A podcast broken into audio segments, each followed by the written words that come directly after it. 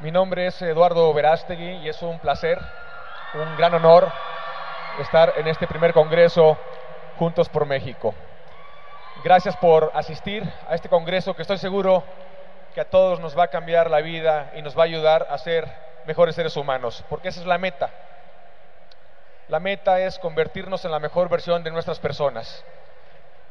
La meta es convertirnos en mejores seres humanos. Y para poder lograr esa meta, la vía más fácil es abrir nuestro pecho, nuestro corazón y dejar que el amor gobierne nuestras vidas, dejar que Dios sea el centro de nuestras vidas. Para aquellos que no me conocen, les voy a platicar un poquito de dónde vengo para ir rompiendo el hielo. Yo soy originario de un pueblo muy pequeño que se llama Jicotenca, Tamaulipas. ¿Hay gente de Tamaulipas aquí? Paisanos. Muy buenas tardes, paisanos. Soy el mayor de los hijos de mis padres, José y Alicia. Tengo tres hermanas, Alejandra, Alicia y Daniela, que son como mis tres ángeles que adoro y que son mi luz. Mi padre quería que fuera abogado. Y por complacer a mi padre, porque lo respeto y lo quiero mucho, fui a estudiar derecho. Pero en el segundo semestre de derecho me di cuenta que la carrera de derecho no me apasionaba, no era mi vocación, no era lo que me hacía feliz. Así es que suspendo mis estudios de derecho, yo tenía 18 años más o menos, y me mudo a la Ciudad de México en busca de aterrizar mis sueños dentro del medio del entretenimiento. Salió un espíritu de rebeldía, obviamente, me fui de mi casa, me fui de la universidad a buscar esos sueños que yo pensaba que me iban a dar la felicidad. Me mudo a la Ciudad de México cuando yo tenía 18 años y comienzo primero cantando en un grupo que se llamaba Cairo. Hace muchos años, muchos de ustedes todavía no nacían, pero bueno, no soy tan viejo, pero fue hace muchos años. Canté con el grupo Cairo tres años y medio, grabé dos discos con ese grupo, viajando por todo México y Latinoamérica, promocionando nuestra música. Después de tres años y medio de participar musicalmente en este grupo, suspendo la etapa musical y comienzo a grabar telenovelas en México. Grabo cinco telenovelas, después de tres años y medio de hacer televisión, dejo la actuación a un lado y me mudo a Miami, la capital de, Latinoamérica, para retomar la música nuevamente. Grabo mi primer disco como solista en Miami y nuevamente a viajar por diferentes partes de México, Latinoamérica, a promocionar mi música. Y un día venía volando de Miami a Los Ángeles con mi manager y al lado de él venía una persona que resultó ser un, director de casting. Y para no hacerles el cuento tan largo, me invitó a hacer, una audición para una película en la cual él estaba trabajando. Me dijo, ¿tú eres actor mexicano? Y yo le dije que sí. Me dice, fíjate que tengo una película donde el 100% del elenco va a ser hispano. Es en inglés y me gustaría que hicieras la audición. Hice la audición, me quedo con el personaje, dejo la música a un lado, me mudo a Los Ángeles, retomo la actuación nuevamente. Al mismo tiempo recibo una llamada de las oficinas de Jennifer López, me invitan a hacer un video musical con ella, participando como héroe gitano, bailando flamenco al lado de ella en el video. Y para ese entonces yo ya llevaba 10 años de carrera trabajando muy duro para llegar a la cima de la montaña, de mi montaña, y ser feliz. Y estaba muy confundido porque después de 10 años de carrera trabajando muy duro para llegar a la cima de mi montaña, no era feliz. Por un lado yo pensaba que lo tenía todo en la vida, pero por el otro lado no tenía nada. Estaba vacío. Algo me faltaba y no sabía qué. Y estaba muy confundido porque llevaba una vida muy sana, deportista, sin vicios, trabajando muy duro para llegar a alcanzar, a tener todos estos sueños que la sociedad te dice que si los alcanzas y los materializas vas a ser muy feliz. Y yo decía, pero ¿por qué entonces tengo un vacío por qué no soy feliz, por qué tengo ansiedad, por qué me deprimo, por qué, por qué, por qué. Y no sabía por qué, no sabía qué me faltaba. Yo me encontraba en un laberinto queriendo buscar la salida y no la encontraba, me topaba con pared a cada rato y no sabía qué estaba pasando. Me sentía la última Coca-Cola del desierto, había mucha soberbia, había mucha vanidad, pero ni siquiera yo me daba cuenta que estaba lleno de vanidad y de soberbia.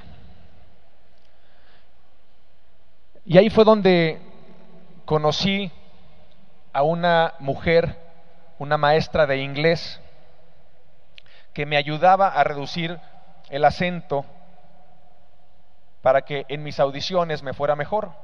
Y esta mujer no solamente me ayudaba, más bien, no solamente me ayudó a reducir el acento en inglés para que me fuera mejor en mis audiciones, sino que esta mujer cambió mi vida. Porque mientras yo estaba en estas sesiones haciendo ejercicios con ella, ella utilizaba el método socrático y me hacía preguntas inteligentes, sencillas, profundas, como por ejemplo, Eduardo, ¿cuál es el propósito de tu vida? ¿Cómo estás utilizando tus talentos? ¿Quién es Dios en tu vida? Cuando te levantas todos los días en la mañana, ¿por quién vives? ¿Por quién mueres? ¿Qué te motiva a levantarte? ¿Eres feliz? ¿Qué es la felicidad? ¿Quién es Dios en tu vida? ¿Qué es la familia? ¿Quieres tener una familia algún día? ¿Por qué? ¿Tienes paz? ¿Eres parte del problema o parte de la solución? Y así me bombardeó durante seis meses con cientos de preguntas. Y gracias a estas preguntas, gracias a esta conversación que yo tuve con ella, empecé a despertar y me di cuenta de muchas cosas me di cuenta que no estaba asumiendo las responsabilidades que tenía que asumir como actor, como imagen pública. A mí se me olvidaba que cualquier proyecto en el cual yo me involucraba iba a afectar la manera de pensar de las personas, sobre todo de los jóvenes que imitan todo lo que ven en el cine y en la televisión. Gracias a ella también me di cuenta que en Estados Unidos somos más de 55 millones de hispanos viviendo allá y es muy triste que muchas personas en Estados Unidos piensan que los latinos somos una amenaza a la democracia del país porque piensan que somos lo que ven en el cine y en la televisión. El estereotipo negativo que Hollywood se ha empeñado en perpetuar desde los años 40 hasta el día de hoy, donde siempre nos ponen como lo peor de lo peor y muy pocas veces vemos a los latinos teniendo la oportunidad de ser héroes en el cine o en la televisión. Y no me refiero a héroes de ciencia ficción, sino al héroe real de todos los días, el hombre trabajador, honesto, íntegro, de fe, leal a sus amigos, fiel a su esposa, el héroe verdadero. La mujer no como un objeto sexual, sino como el corazón de la familia, llena de sabiduría, inteligente, hermosa. Y me di cuenta que yo era parte del problema y no de la solución. Por ignorancia, gobernado por la ignorancia, usaba mis talentos de manera negativa y sin darme cuenta, en mi opinión, terminaba envenenando la mentalidad de los jóvenes con muchos de los proyectos que yo hacía y con muchas de las cosas que yo decía en mis entrevistas. Me di cuenta también que mi fe católica no era el centro de mi vida, no porque yo no quisiera que fuera el centro de mi vida, sino porque no la conocía, la mal conocía. ¿Cómo puedes amar lo que no conoces? Me di cuenta de muchas cosas, hubo un despertar. Pero lo que más me dolió, lo que más me dolió fue cuando me di cuenta que estaba ofendiendo a Dios con los talentos que Él me había dado. Y en ese momento le hice una promesa a mis padres, a mi madre que me dio la vida, a Dios, de que jamás volvería a trabajar en ningún proyecto que ofendiera mi fe, mi familia o mi comunidad hispana. Y por andar haciendo promesas,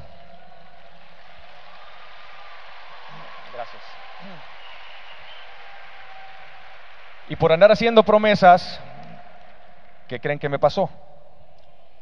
Me quedé sin trabajo cuatro años. Así es que abusado con lo que prometen. Y no porque no hubiera trabajo, sino porque todo lo que me ofrecían, todas las ofertas que llegaban a mi mesa, hablaban de lo que yo había prometido no volver a hacer.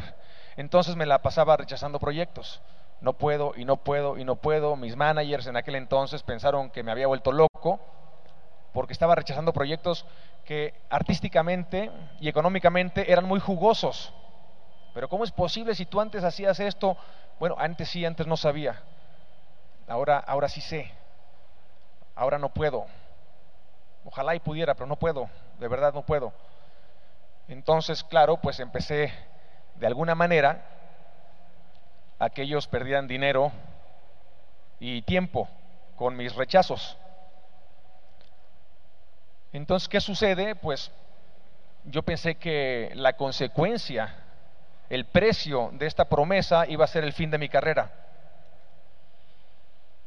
Y yo estaba de acuerdo con ese precio.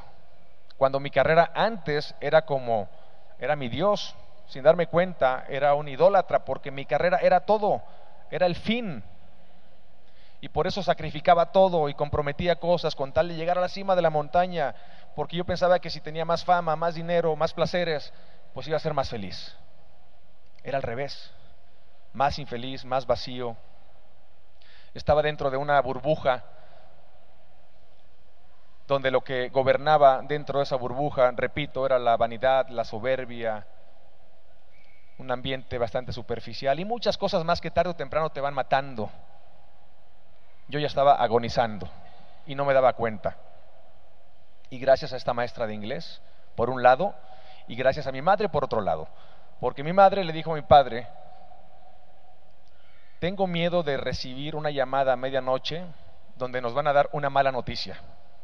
Porque no hay nada bueno que pueda salir del ambiente donde nuestro hijo anda, no nos hace caso, le decimos una cosa, le entra por aquí, le sale por acá, es vanidoso, es soberbio, tengo mucho miedo, no sé qué hacer, algo malo le va a pasar a nuestro hijo y mis palabras ya no tocan su corazón. Pero en ese momento le dijo mi madre a mi padre, pero si mis palabras ya no tocan su corazón, mis oraciones van a tocar su corazón algún día. Y mi madre en silencio no paró de rezar por esa oveja perdida que era su hijo, descarriado. Y yo estoy convencido de que no hay nada más poderoso que las oraciones de una madre, de un padre, por sus hijos.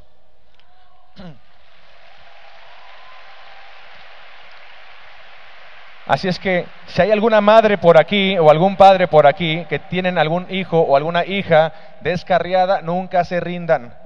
Nunca se rindan porque si alguien como yo que andaba nadando en el lodo con cerditos y era otro cerdito pensando que era el Caribe, pero no el Caribe, era lodo, puede estar hablando hoy con todos ustedes acerca de lo que Dios hizo en mi familia. Todo es posible. Nunca se rindan madres, padres o hermanos o hermanas que tengan algún hermano por ahí, una hermana que dicen es que no se puede, es imposible. Nunca va a cambiar. Nunca digan nunca porque no pueden limitar a Dios. Nunca digan nunca. Mientras esté vivo esa persona, todo es posible. Y nosotros creemos en un Dios que hace milagros. Nunca se rindan y nunca tiran la toalla.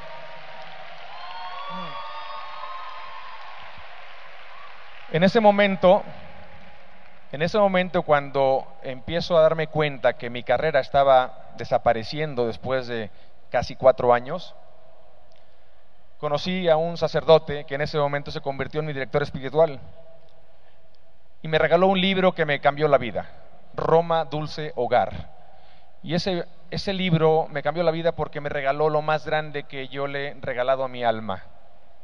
Descubrí en ese libro la comunión diaria.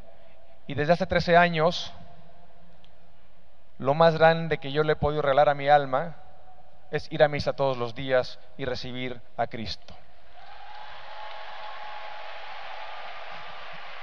Y es ahí donde yo descubro mi debilidad y es ahí donde yo me doy cuenta que con Él todo lo puedo y es un trabajo de todos los días es un trabajo de todos los días. Convertirte en la mejor versión de tu persona es una tarea que no termina hasta que mueres. Es un trabajo de todos los días. Alcanzar la santidad a la cual todos somos llamados es un trabajo de todos los días. Y la única manera de alcanzar esa santidad a la cual todos somos llamados es a través de una vida de oración, una vida de meditación, de contemplación, una vida, una vida sacramental, una vida de ayuda a los demás es un trabajo de todos los días y no termina hasta que mueres.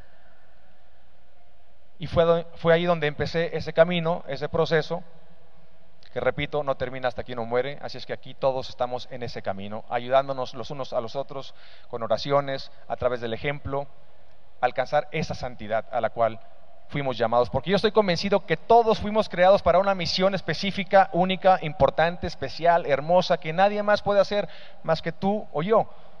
Y depende de nosotros, de cada uno de nosotros, si le queremos ser fiel a esa misión por la cual fuimos creados, usando los, talentos que Dios nos regaló para servirlo a Él y servir a los demás, sobre todo a los más necesitados, y de esa manera contribuir a este mundo de manera positiva para que este mundo se convierta en un mejor lugar, o ignorar esa misión por la cual fuimos creados y trabajar en otra misión basada en el egoísmo, donde lo único que uno logra es la destrucción de tu entorno y la de ti mismo. Cada quien escoge, cada quien se pregunte, cada quien se tiene que preguntar a sí mismo, y yo qué camino estoy llevando. ¿Yo soy parte del problema o yo soy parte de la solución? ¿Quién soy yo ante los ojos de Dios? ¿Quién soy? Yo soy una persona que ayuda, que dice la verdad, que ama, que busca ayudar a los demás, sobre todo a los más necesitados, o, no soy esa persona. ¿Yo estoy destruyendo o yo estoy más bien restaurando? ¿Yo estoy lastimando o yo estoy sanando? ¿Quién soy yo? Y cada uno tiene que ser muy honesto. Y todos los días hacer una examinación de conciencia para ver quién soy yo ante los ojos de Dios. Ese sacerdote que me regaló ese libro y que cambió mi vida ese libro porque empecé a ir a misa todos los días y que gracias a ello conocí después, fueron seis meses después porque yo empecé a ir a misa todos los días a las seis de la mañana. Entonces me quedé sin amigos al principio porque pues la amistad es como el elevador, ¿no? El amigo te sube o te baja. Dime con quién andas, te diré quién eres. El que anda con estrellas brilla, el que anda con cerditos se embarra de lodo. Eres lo que comes, eres lo que lees, eres con quien te juntas, de alguna manera, ¿no? Entonces yo me di cuenta que las amistades que en aquel entonces rodeaban mi vida no me entendían por lo que yo estaba pasando, entonces se me hizo muy fácil soltar y quedarme solo. Pero no estaba solo porque Dios más uno es un ejército. No estaba solo. Y mis únicas amigas, mis únicas amigas en aquel entonces eran seis señoras de 85 años que iban a misa a las 6 de la mañana también. No saben la sabiduría que encontré en esas cinco amigas de 85 años que iban todos los días a misa. Por un lado estaba muy feliz, pero por otro lado me daba mucha tristeza porque bueno, ¿y por qué no hay jóvenes aquí a las seis de la mañana en misa todos los días? En fin, ahí empezó un nuevo caminar, una nueva visión, una nueva misión, y de pronto dije, ya sé lo que voy a hacer. Me voy a ir al Amazonas, a la jungla, dos años, a dar dos años de mi vida a Dios como misionero, sirviendo a los más pobres, y salí corriendo a hablar con el sacerdote que me regaló ese libro, Roma Dulce Hogar. Le dije, Padre, ya sé lo que voy a hacer, deme su bendición. Fíjese que me voy a ir a la jungla dos años de mi vida porque ahí voy a realmente experimentar lo que, lo que estoy buscando. ¿Qué estás buscando? Él me decía, pues mi vocación, mi llamado, mi misión. Aquí en Hollywood hay mucho ruido, no escucho bien, hay muchas tentaciones y estoy muy distraído. Quiero irme dos años allá y ahí escuchar realmente la voz de Dios para ver qué es lo que Él quiere de mí porque ya no quiero soñar con mis sueños. Quiero soñar con los sueños que Dios tiene para mí, porque Padre, yo ya descubrí que muchas veces mis propios sueños personales pueden llegar a ser mis peores enemigos. Mis propios sueños personales, aunque sean buenos, pueden llegar a convertirse en mis peores enemigos si esos sueños no van en línea con la voluntad de Dios en mi vida. Entonces ya no es lo que yo quiero, sino más bien qué es lo que Dios quiere de mí. Y no sé qué es lo que Dios quiere de mí, por eso me quiero ir dos años a la jungla, déme su bendición, y de repente un silencio y me dice, Eduardo, Hollywood es una jungla también. Y es una jungla más grande. Y hay más pobreza aquí que allá. Y no me refiero a la pobreza material, sino a la pobreza espiritual. ¿Por qué no mejor esos dos años que quieres dar allá me los das aquí? Yo, padre, pero es que no, es que aquí estoy solo y él fue el que me dijo, no, Dios más uno es un ejército y no estás solo y hay más de uno, todavía no los conoces pero es que como actor yo no tengo el poder de controlar el contenido de una película, yo le decía al padre. Yo me tengo que someter a lo que alguien más ya escribió. Yo solamente le tengo que dar vida y, muchas veces, más bien la mayoría de las veces de todo lo que me ofrecen, pues tengo que comprometer mis valores, mis principios para darle vida a este personaje. Y no puedo. Entonces, pues mejor me voy. Me dice, pues no te ha llegado nada que vaya con tus principios. Le digo, no, padre. Puede haber que a alguien le llegue algo que vaya en línea con su manera de pensar. Yo no he tenido esa fortuna y es por eso que me quiero ir. Me dice, conviértete en productor entonces. Pero padre, yo nunca he producido una película. Mejor, porque cuando la hagas te vas a dar cuenta quién fue. Tenía todas las respuestas. La verdad es que no me cayó muy bien el padre ese día, porque yo ya tenía todo planeado para irme a la jungla a Brasil, ¿no? Pero como dicen por ahí, si quieres hacer reír a Dios, cuéntale tus planes. Pues al parecer los planes eran otros. Entonces le hago caso al padre, me quedo en Los Ángeles y de pronto al mes conozco a Leo Severino y Alejandro Monteverde, otros dos locos igual que yo que también querían cambiar el mundo a través del cine, y los tres comenzamos un sueño llamado Metanoia Films una nueva iniciativa, un nuevo esfuerzo, con una nueva visión, con una nueva misión de producir películas que tengan el potencial no solamente de entretener a la audiencia, sino también de hacer una diferencia en nuestra sociedad, elevando la dignidad del ser humano, promoviendo todo lo que es bueno, bello y verdadero, haciendo películas que cuando la gente las vea se vayan del cine no solamente entretenidos, sino también inspirados a amar más, inspirados a perdonar más, inspirados a quejarnos menos, inspirados a querer convertirnos en la mejor versión de nuestras personas. Esa era la visión, esa era la misión. Ahora, nuestras oficinas era eh, una salita, un sofá y una mesita y un celular. Pero ya éramos productores, ¿no? Se nos olvidaba que en Los Ángeles había como 100 mil productores más queriendo hacer lo mismo. En ese momento recibo una llamada de un productor muy importante de Miami y me dice, Eduardo, se me olvidó contarles una cosa, en ese momento yo no tenía ni para pagar la renta yo me quedé en la calle. Y eran cuatro años decir no a proyecto tras proyecto, no, no, no, hasta que escribí una carta a mis managers, a mis agentes, abogados, publicistas, diciéndoles, necesito un tiempo, ni yo sé todavía qué es lo que quiero, muchas gracias por su apoyo, por su tiempo, pero ya no puedo trabajar con ustedes. Entonces me quedo sin manager, sin publicista, sin abogados, sin agentes, etcétera, y lo único que había era la sala de un departamento con mis dos socios que también estaban pasando por lo mismo, queriendo hacer películas que cambien el mundo. Y por otro lado, la llamada de que hay que pagar la renta del próximo mes. Mis papás no sabían porque no quería mortificarlos. Cuatro años atrás pensaba que lo tenía todo, por un lado, por otro lado no tenía nada. Cuatro años después, por un lado no tenía nada, pero por otro lado encontré todo. Una libertad que jamás yo había encontrado en mi vida. Descubrí que el águila no puede volar si está atada con un cordón a una roca. Tienes que cortar el cordón para que el águila pueda volar. Los seres humanos somos como el águila. No podemos volar si estamos atados a cosas que no nos dejan seguir a Dios. Descubrí que la verdadera libertad no es hacer lo que se te pegue la gana, sino hacer lo que es correcto buscar la voluntad de Dios en tu vida y estar dispuesto a morir a ti mismo para que sea Él quien reine dentro de ti y sea Él quien te guíe y te diga qué hacer en tu vida.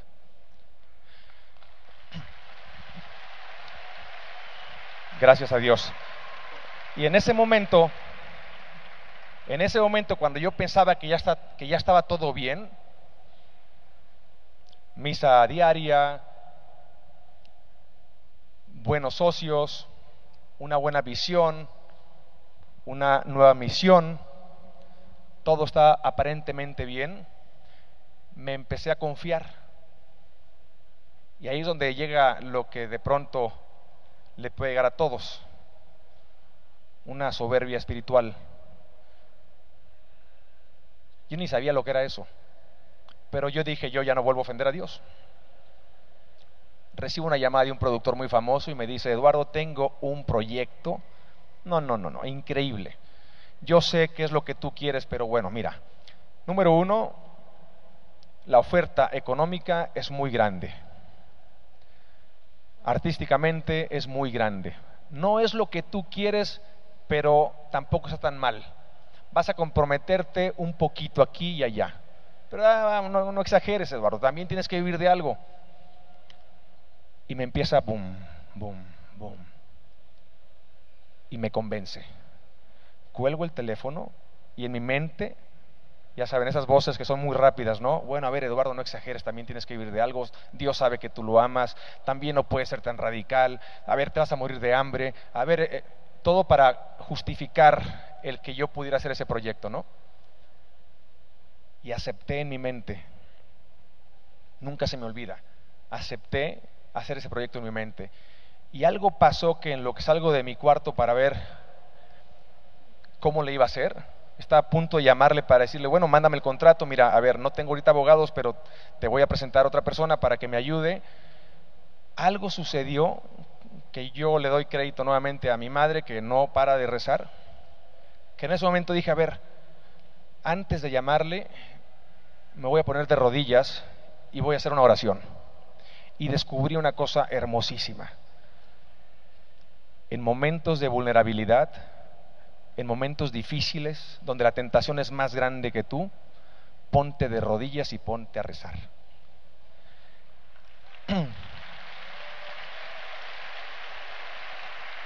Y fue en esos cinco minutitos, porque fue cortito, fueron cinco minutitos, algo pasó que cuando me levanté, sin pensarlo, le marco, muchas gracias, ya lo pensé, pero no gracias. Y le colgué luego, luego antes de que me convenciera. Sí, porque también Aristóteles te dice, conoces de ti mismo, ¿no? Hay que, hay que, hay que ser honestos, hay que saber cuáles son las debilidades. Yo no me le iba a dar de muy fortachón, no, no, le colgué inmediatamente. Y no hice, no hice ese proyecto. Y a los cinco minutos que cuelgo, obviamente hubo una paz increíble, una libertad, una tranquilidad. Yo me sentía el hombre más rico del mundo. Recibo una llamada del padre, nuevamente, amigo mío, el padre Juan Rivas, que me había regalado ese libro y que de alguna manera me había insistido que me quedara en Hollywood y que de alguna manera me daba estos consejos que yo necesitaba, que era como agua fresca, oxígeno para el alma me vuelve a llamar y me dice, ¿cómo va todo, Eduardo? Pues ahí vamos, Padre. Dicen que Dios lleva a los hombres a las aguas profundas para, para purificarlos, no para ahogarlos. Pero el agua ya la tengo hasta acá. ¿Esto es así normal o, estoy haciendo, algo mal? Dice, no, no, no, tú tranquilo, no llores, que eso es para hombres de verdad. Te hablo para lo siguiente. ¿Qué haces mañana y pasado mañana y en tres días? digo, pues, dígame usted, te invito a conocer a Juan Pablo II. Y yo me quedo, ¿a quién? A Juan Pablo II, pero ¿cómo, dónde? ¿Cómo que, cómo que conocerlo? A ver, más despacito, padre. Imagínense, yo acababa de colgar cinco minutos atrás una llamada que estuve yo a punto de aceptarla. Había ahí una batalla interna de culpa, después de perdón y después de gracias por darme la fuerza. Y de pronto viene esta llamada.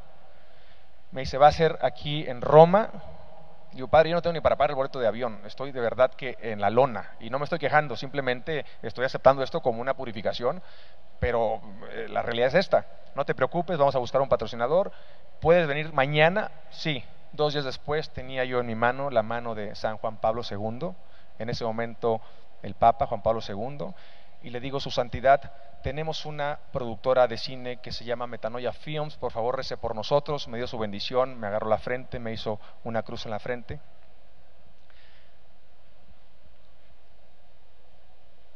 Uno de los momentos más hermosos de mi vida. Termina ese evento que yo cuando me voy, me regreso y empiezo a caminar, yo pensaba que estaba soñando, regreso a Los Ángeles, Siete días después recibo tres llamadas de tres amigos que me dicen, hay una familia de Filadelfia, de Filadelfia que quieren invertir en proyectos que tengan el potencial de hacer de este mundo un mejor lugar y les hablamos de ti y te quieren conocer esta noche. Nos conocimos, les hablamos del proyecto de Metanoia Films. Para ese entonces Alejandro Monteverde había escrito una película llamada Bella. Teníamos el guion. Al día siguiente, Sean Wolfington de Filadelfia me dice, cuenta con lo que necesites para tu película, lo que necesites para tu productora, y quiero que se vayan a filmar esta película lo antes posible. Sin contrato, sin, fue, fue verdaderamente un milagro porque no nos conocíamos. Y al día siguiente ya nos estaba diciendo, adelante con el proyecto, cueste lo que cueste. Nos fuimos a Nueva York, filmamos la película, la mandamos al festival de cine más grande del mundo, uno de los más grandes del mundo, el de Toronto. Fuimos aceptados y nueve días después la película gana el festival. La película se llama Bella. Pero, gracias a Dios. Pero el aprendizaje, el aprendizaje fue el siguiente, que mientras nosotros celebrábamos el triunfo de Bella, mi sentir, mi sentir en ese momento con el trofeo y el triunfo y, y las cámaras y la prensa y hablando de este proyecto que sabíamos que tenía el potencial de salvar vidas y de hacer una diferencia en la vida de los demás, mi sentir era el mismo que cuando yo colgué esa llamada y me tiré a mi cama y yo no sabía cómo iba a pagar la renta, estaba completamente desaparecido de mi carrera, ante los ojos del mundo, un fracasado. Yo me sentía con mucho éxito. Y yo sabía que si nunca más volvería a trabajar en mi carrera, eso no era lo importante. Ese no era lo importante, porque la Madre Teresa de Calcuta nos dice que no somos llamados a ser personas de éxito, somos llamados a ser personas fieles a Dios, ese es nuestro éxito. Ahora que si siéndole fiel a Dios, después viene el éxito, pues es una bendición, hay que usar ese éxito para hacer una diferencia en la vida de los demás, pero si no viene, no podemos comprometer nuestra fe, nuestros valores. No podemos comprometer nuestros principios con tal de obtener el éxito que viene del mundo, porque ese éxito no viene de Dios. Entonces me quedó muy claro que gracias a Dios por ese regalo, pero si no hubiera habido ese regalo, no importa. El regalo es la fidelidad a Dios. Es el regalo. Nos estamos jugando la eternidad. Hay una cosa, cosa, nada más por la que tenemos que luchar todos los días, por nuestra salvación, llegar al cielo. Eso es lo único que importa. Todo lo demás es pasajero y es distracción si no tenemos bien claro que la meta es llegar al cielo.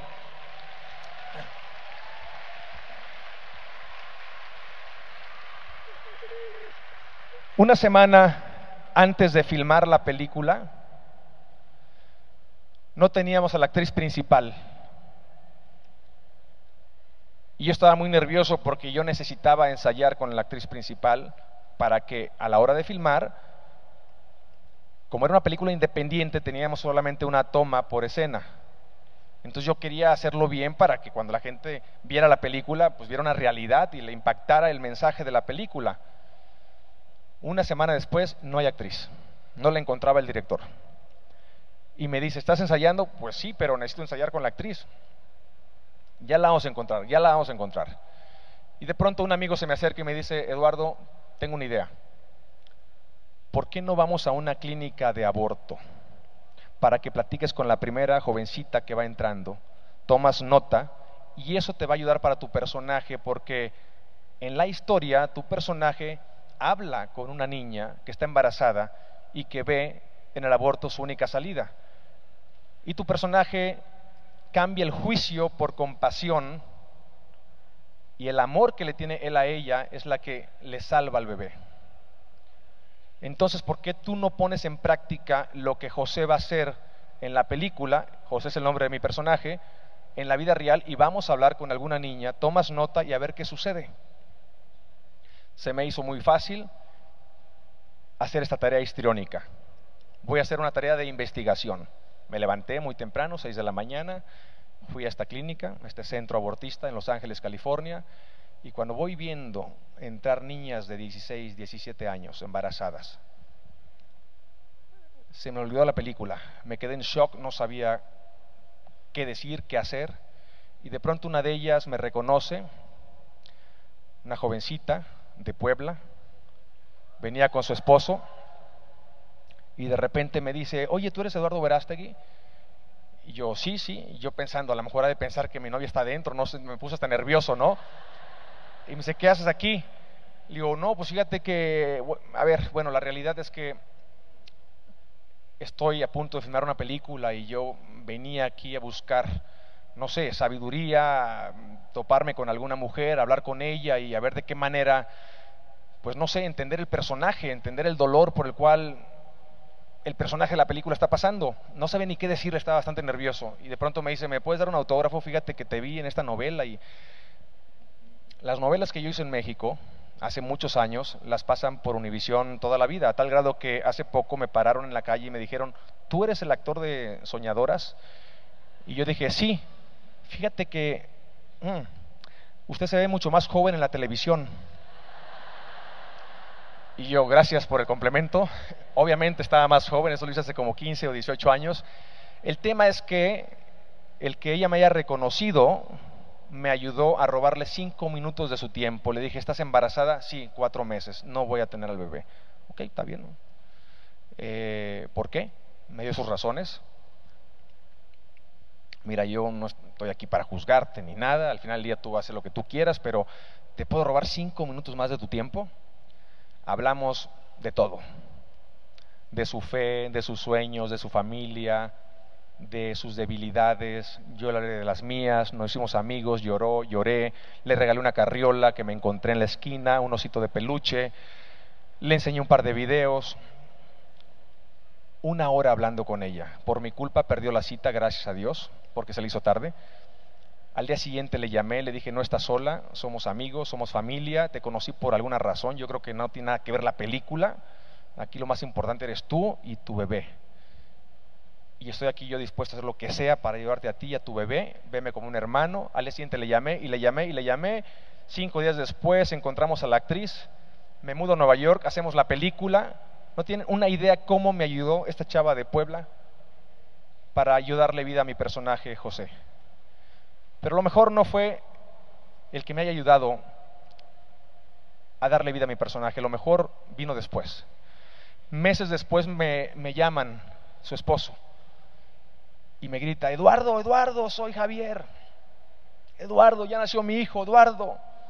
Y quiero que lo conozcas porque le quiero poner Eduardo como tú, ven al hospital a conocerlo yo puse el teléfono a un lado porque no me salió ni una palabra, se me hizo un nudo en la garganta, porque jamás me imaginé en mil años que mientras yo iba a esta clínica a hacer una tarea histriónica, me fuera a convertir por la gracia de Dios en el instrumento que salvaría la vida de Eduardito, que unos días después estaba en mis brazos.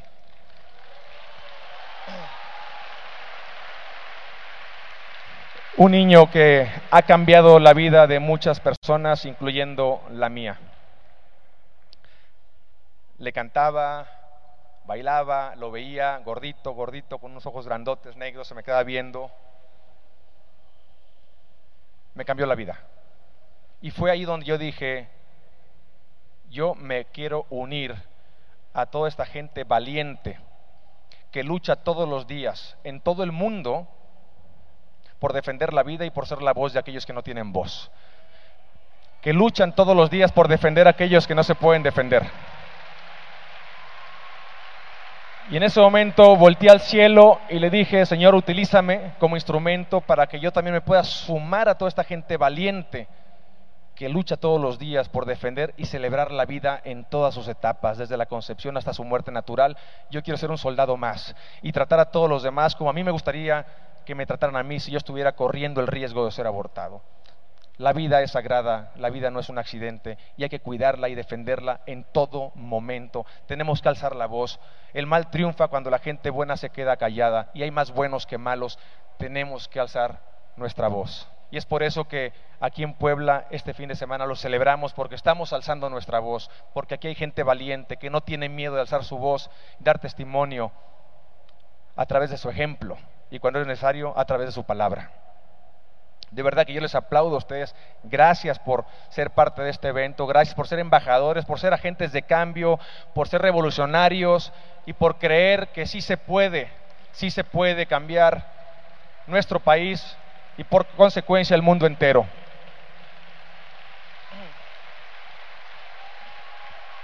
Somos llamados a ser santos, que no se nos olvide. Esa es la meta, ese es el objetivo y solamente eso se puede lograr con, la ayuda de Dios. Y la segunda historia antes de irme es que cuando la película la terminamos, estaba yo en Miami mostrándosela a un grupo de amigos. Y uno de mis amigos me llama una semana después y me dice, Eduardo, uno de mis mejores amigos, su novia está embarazada y ella quiere dar a luz. Y no es justo porque este muchacho la está convenciendo y la está manipulando para que no dé a luz. Y mañana a las 8 de la mañana la quiere llevar a que aborte y ella no para de llorar y yo pido tu ayuda para que hagas algo. Yo tenía seis años sin ver a este amigo, al novio de esta chava. Le llamo, era la una de la mañana, unas horas antes de la cita, y le digo, mi hermano, ¿cómo estás? ¿Cómo está Miami? ¿Todo bien? Sí, fíjate que años sin verte. Y yo no sabía cómo decirle, hasta que me armo de valor y le digo, a ver, maestro, al grano. sé por lo que estás pasando. Eh, repito, no estoy aquí para juzgar, ni mucho menos al final del día, tú haz lo que tú quieras, pero escúchame un segundo. Si tú no quieres a tu bebé, y eso fue inspirado por la Madre Teresa de Calcuta que me dio esa frase en ese momento, si tú no quieres a tu bebé, dámelo a mí, yo te lo cuido. Y él se queda callado. Un silencio que a mí se me hizo una eternidad. Y yo por dentro, ay, ay, ya soy papá. ¿Y por qué me dices eso? Me decía, no importa por qué te lo digo. Te voy a mandar un par de videos, velos y volvemos a hablar. Hablamos por, por dos horas en la madrugada, cancela su cita, viajo a Miami, le enseño la película a él y a su novia. Y por la gracia de Dios, unos meses después, la niña nace y le ponen como nombre Bella.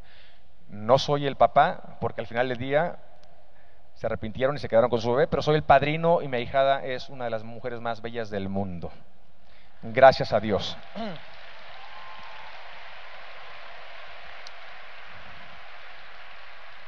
El segundo fruto de Metanoia Film se llama El Gran Pequeño Little Boy. Yo espero que la hayan disfrutado muchos de ustedes y los que no, se las recomiendo. Los que no, se las recomiendo una película que nos regala tres cosas que no pueden faltar en la vida de un ser humano. Fe, amor y esperanza. Y es el mensaje que les quería dar hoy en día. Con fe, amor y esperanza en Dios, todo es posible. Dios los bendiga. Por favor, pidan por mí para que yo le pueda ser fiel a Dios todos los días de mi vida y yo me comprometo por pedirle a Dios por cada uno de ustedes, no sé sus nombres, pero Dios sí, en mis intenciones y en mi misa diaria, cada uno de ustedes estará en mis intenciones y en mi corazón, y le, pediré a Dios para que cada uno de ustedes también le sean fieles a Dios todos los días de su vida. Dios los bendiga, muchísimas gracias.